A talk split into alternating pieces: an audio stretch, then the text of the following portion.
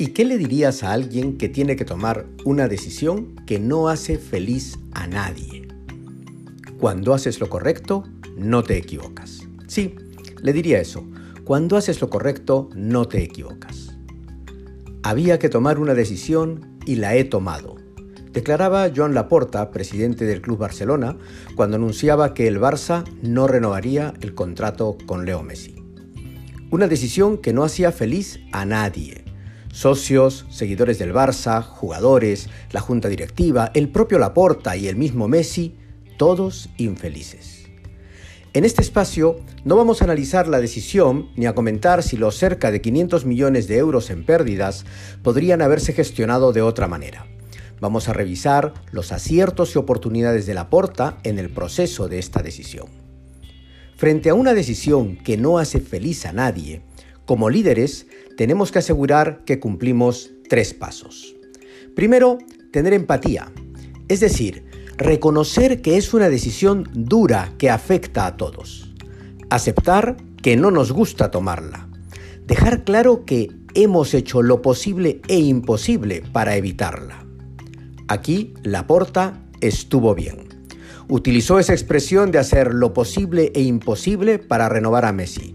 Gestionó un acuerdo con el jugador para intentar hacerlo viable. Demostró que entendía el valor de Messi para el equipo. Segundo, comunicar con oportunidad y claridad. Es decir, resolver cuanto antes para reducir la incertidumbre. La incertidumbre hace daño a toda organización y las decisiones difíciles generan mucha. El tamaño del daño es directamente proporcional al tiempo de incertidumbre. Vimos a un Laporta en conferencia de prensa explicando la decisión, dando la cara y las razones le escuchamos decir, no puedo hipotecar al Barça ni por el mejor jugador del mundo. Quedando 25 días para el cierre del mercado deportivo, no quiso esperar. Decisión tomada, decisión comunicada. Actuó oportuno y claro. Tercero, agradecer mirando al futuro. Agradecer a todos los afectados por entenderlo, por apoyar la decisión y por seguir adelante con los ojos puestos en el futuro. Es necesario volver a crear esperanza e ilusión en lo que está por venir.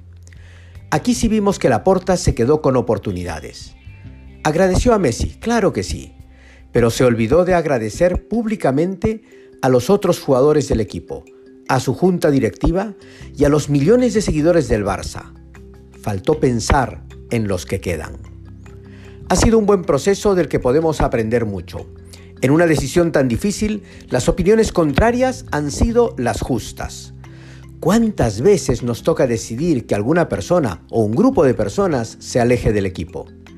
Aprendamos de la porta y con empatía, comunicación y gratitud demostremos que cuando haces lo correcto no te equivocas.